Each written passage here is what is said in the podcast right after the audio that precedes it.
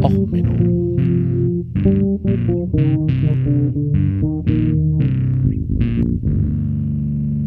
Der inkompetente Podcast über Dinge aus Militär, Technik und Computer, die so richtig in die Hose gingen.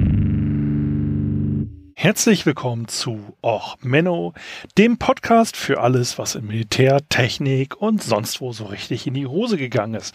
Schön, dass du wieder eingeschaltet hast. Heute mal eine kleine ja nicht Hausmeisterei-Folge an sich. Ähm, eigentlich wollte ich jetzt gerade einen Podcast zum Thema Dune aufnehmen mit einigen anderen. Die haben aber spontan entschieden, dass sie jetzt gerade doch keine Zeit haben. Ja, und damit mir der Feed jetzt nächste Woche Mittwoch nicht leer läuft, nehme ich dann doch einfach mal schnell eine Podcast-Episode auf. Nein, nicht zu Dune. Das wäre auch ein ganz anderer Podcast, Fantasy-Podcast. Wenn das endlich rauskommt, äh, verlinke ich's.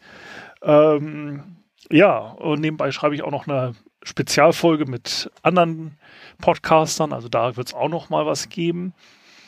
Ja, und jetzt sonst nutze ich die Zeit für Corona, also die Zeit, die ich von, von Corona kriege für sinnlose Sachen. Bei mir ist die Idee, meinen Hintergrund hinter, meinen, hinter mir im Arbeitszimmer, also mein Bücherregal, mal ein bisschen sauber zu machen, damit ich auf den Videos nicht immer so unprofessionell vor lauter unaufgeräumten Büchern sitze. Darauf ausgeartet, dass ich jetzt irgendwie einen Barcode-Scanner bei Amazon bestellt habe, einen äh, größeren Anteil an Zeit damit verbracht habe, eine Bibliothekssoftware zu installieren und dennoch ein wenig damit zu verbringen, äh, an Datensätze für Bibliotheken zu kommen. Ich habe jetzt also eine Stadtbücherei Nördinghausen bei mir auf dem Server installiert, also virtuell, also einen VM-Server nochmal zusätzlich hochgezogen, damit ich möglichst schnell meine Bücher sortieren kann, weil ich zu faul bin, die ganzen Buchtitel einzutippen in eine Excel-Liste und sie dann in den Keller zu werfen oder ähnliches. Ja, also habe ich jetzt mal damit Zeit verbracht, eine ähm, Buchsoftware zu installieren. Dabei ist mir dann auch was Nettes aufgefallen. Ich habe eine Bibliothekarin in meiner Bekanntschaft, die gab mir dann noch so ein paar Tipps und meinte auch, naja, also wenn du an die Daten ran willst, dann musst du halt an die Nationalbibliotheken, weil ISBN-Nummern sind ja nicht international genormt. Wusste ich vorher auch nicht so richtig. Und naja, Stellt sich übrigens raus, wenn ihr Cora installieren wollt, das ist diese Bibliothekssoftware, das geht relativ simpel. Ähm, man wird danach erstmal ein bisschen erschlagen, was man alles zu so einem Buch eintippen will äh, oder eintippen kann im Zweifelsfall. Natürlich logisch, bei Amazon steht ja auch, wie groß ist das Buch, wie schwer ist das Buch, wie viele Seiten hat es. Sowas ist natürlich in der Bibliothekssoftware auch dran.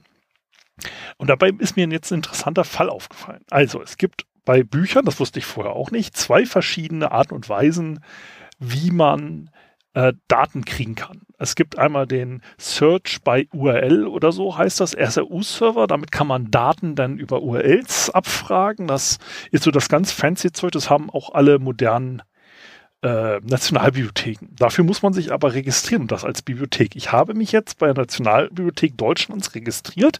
Ich weiß nicht, ob sie die Stadtbibliothek Nördinghausen akzeptieren. Äh, mal gucken.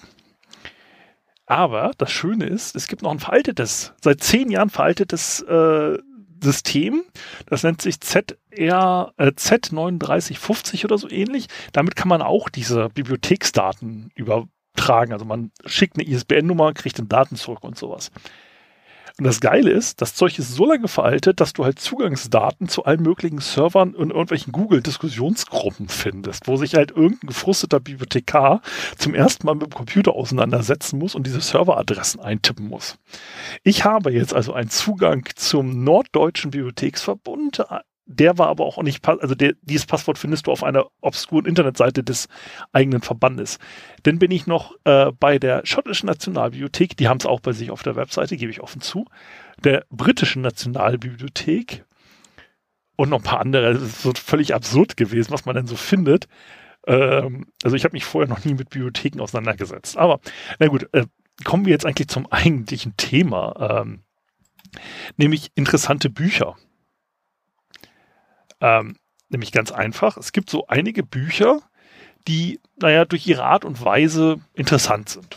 Also ich habe jetzt erstmal ähm, das äh, Intro-Lied ist vom Soundtrack von Soul Music, das ist eine Terry Pratchett-Verfilmung, die extrem genial ist, ähm, weil sie nämlich verschiedene Epochen der Musikgeschichte durch verschiedene in Fantasy-Genre passende Musik umgesetzt haben. Ich konnte mich jetzt nicht entscheiden zwischen äh, Good Loving, was ich jetzt genommen habe, und Pathway to Paradise. Pathway to Paradise ist eine absolut geniale Rock- ähm, und das Good Lovin' ist eine absolut geniale Blues Brothers Parodie. Also ich habe jetzt die Blues Brothers Parodie als offiziellen ähm, Titelsong jetzt für diese Folge genommen, aber äh, Pathway to Paradise, äh, wie man vielleicht am Titel schon hört, ist auch ein absolut genialer Song und wie gesagt im Fantasy-Genre mit äh, einem sehr genial und man hat halt diesen Wandel der Musikgeschichte in diesem Film. Sehr schöner Film, kann ich nur empfehlen. Scheiß Animation, so Anime ähm, nicht so richtig toll, aber total geiler Soundtrack. Lohnt sich nur für den Soundtrack mal zu gucken.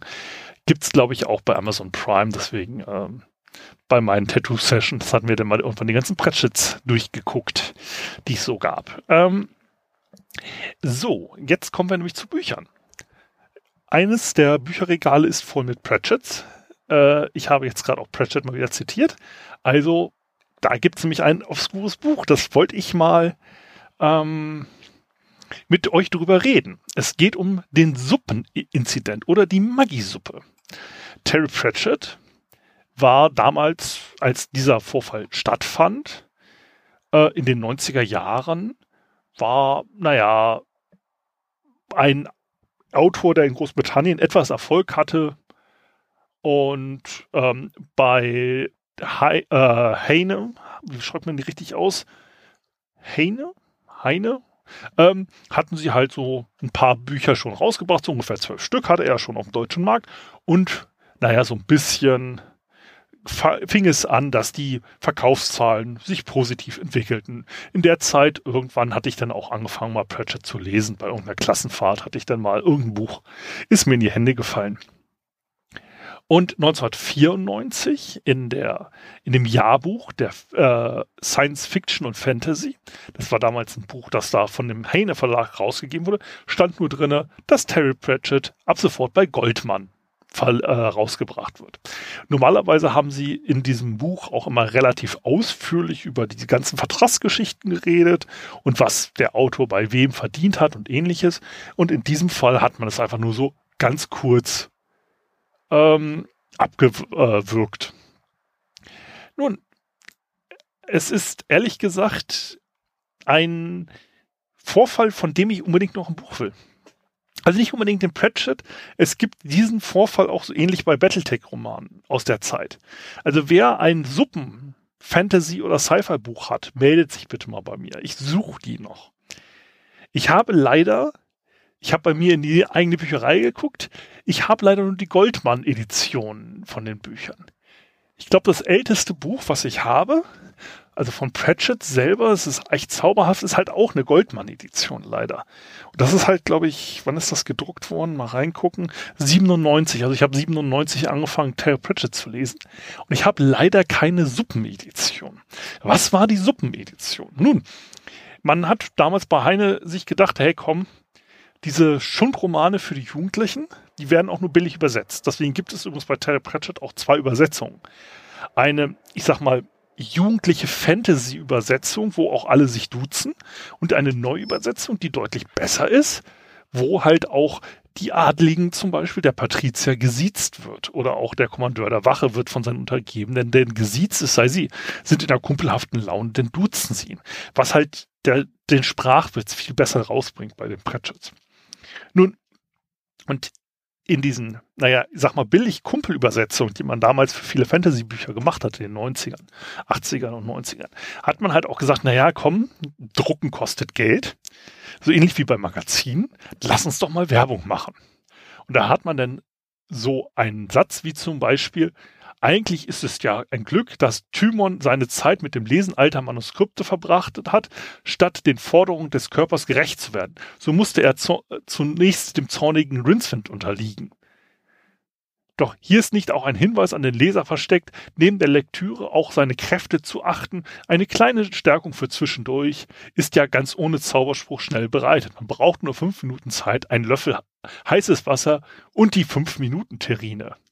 Da haben sie mehrere Sätze. Das, die haben vier oder fünf Stellen über zwei Seiten in einem Endkampf eines der Terry Pratchett Bücher. Das ist ähm, aus dem Z äh, Zauberhut Zauberhut auf Deutsch? Nee, Zauberhut ist ein anderes Buch. Sorcery im Englischen, ich weiß gerade nicht, wie die deutsche Edition heißt. Ähm, da haben sie mehrere Werbesätze mitten im Endkampf. Also du liest das und im Text selber haben sie es unterbrochen. Ähm, und das Ding ist, dass äh, Terry das irgendwann mitkriegte und darüber nicht so sonderlich begeistert war und damit denn den Verlag gewechselt hat. Ähm, scheinbar war das auch eine Praxis, die halt an sich auch in den USA üblich war, gerade bei diesen billig Pulp-Romanen, dass man da Werbung reingeschrieben hat. Und naja, damit hatten sie dann ähm, deutlich äh, einen ihrer Star-Autoren verloren, der dann später relativ groß wurde und naja, das ist der berühmte Suppenvorfall äh, bei Terry Pratchett, was so eine Besonderheit des deutschen Marktes ist. Ähm, und dann gibt es noch so andere Verdrucker. Also klar, man kennt diese Verdruckungen von Briefmarken, also ne, äh, hier Blau Mauritius und so. Es gibt aber auch Bibelfehldrucke. Da bin ich auch über Terry Pratchett draufgekommen, weil bei Good Omens auch ähm, eine Serie auf Amazon kann ich auch nur empfehlen. Da ist es ja so, dass der Engel am liebsten auch Bibelfehldrucke sammelt, unter anderem. Äh, und Prophezeiungsbücher. Und ich dachte im Roman, das wäre wirklich nur, oder auch in der Serie, das wäre nur Schwachsinn. Und er hätte sich das halt ausgedacht, dass dieser Engel halt Fehldruckbibeln ähm, sammelt. Und da habe ich mal nachgeguckt. Und nein, es gibt wirklich solche Fehldrucken. Die berühmteste davon ist die Wicked-Bibel oder auch Nudge-Nudge-Bibel oder die Sinners-Bibel oder Ehebrechen-Bibel. Äh, also, sie ist nämlich 1631 gedruckt worden. Die königlichen Drucker zu London hatten sie aufgesetzt. Und ähm, sie haben halt ähm, leider einen kleinen Satzfehler gemacht bei den zehn Geboten. Und sie haben das Wort nicht vergessen. Es ist so ein kleiner Satzfehler. Also du sollst nicht Ehe brechen, wurde in der Natsch-Natsch-Bibel zu, du sollst Ehe brechen. Juhai, da ist man doch gerne frommer Christ. Ähm, sie wurden dann übrigens danach, ein Jahr später, vors Gericht gestellt und ihnen wurde ihre Drucklizenz abgenommen. Ähm, das war halt so, dass selbst der König erbost war, das war Charles I. und auch der Erzbischof waren bei, beide not amused, weil, naja, ähm, die meisten dieser Kopien sind leider sofort vernichtet worden und es gibt jetzt nur noch einige wenige Kopien. Ähm, und da ist halt ähm, naja, ist eine der wertvollsten Sammlerbibeln, die man so haben kann, selbst nach der Gutenberg-Bibel. Ich glaube, die hier ist sogar noch teurer.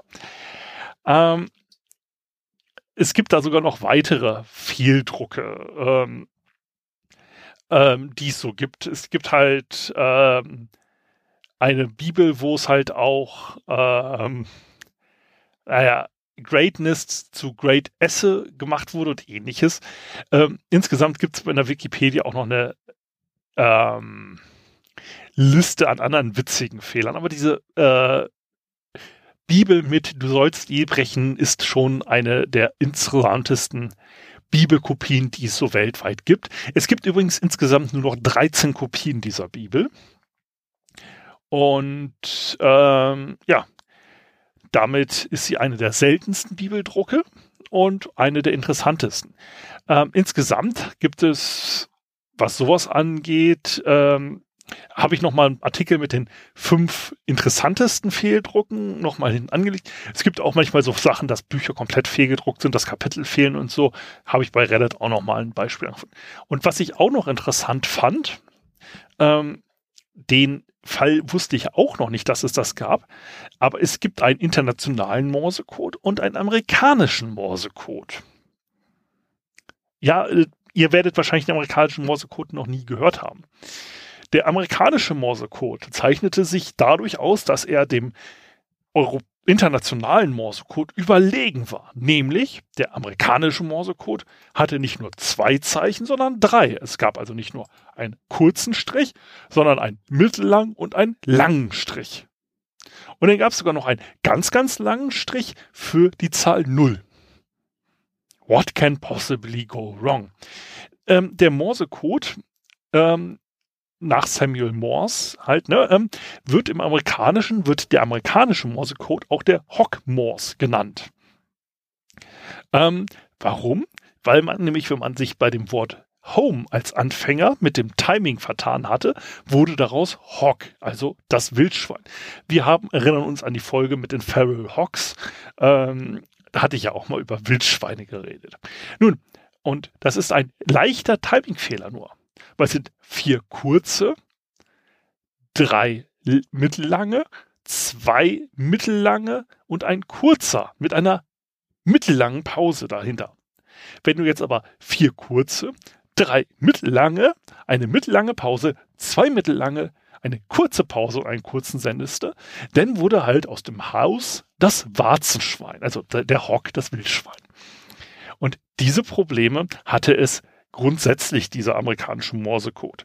Man hatte halt auch das Problem, dass man aus äh, Sklaven Stäbe machte, wenn man sich ähm, falsch vertan äh, hatte, also aus dem Begriff ähm, geschälte ähm, ja, Baumbretter, also undressed staves, wurde halt, wenn man sich vertippte, auch undressed slaves, also die nackten Sklaven.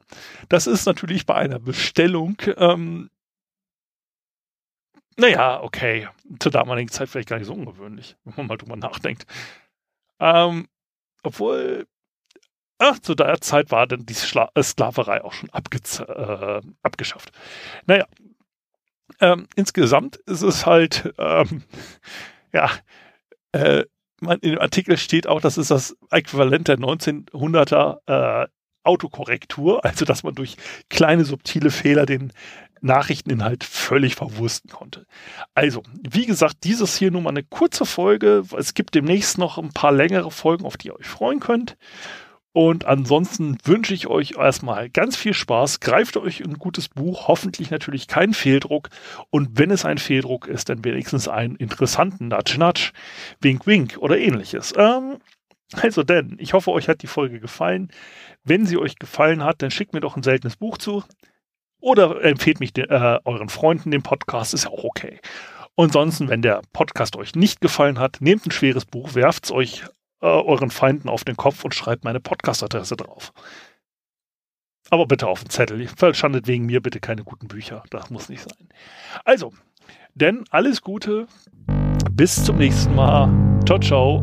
Euer Sven.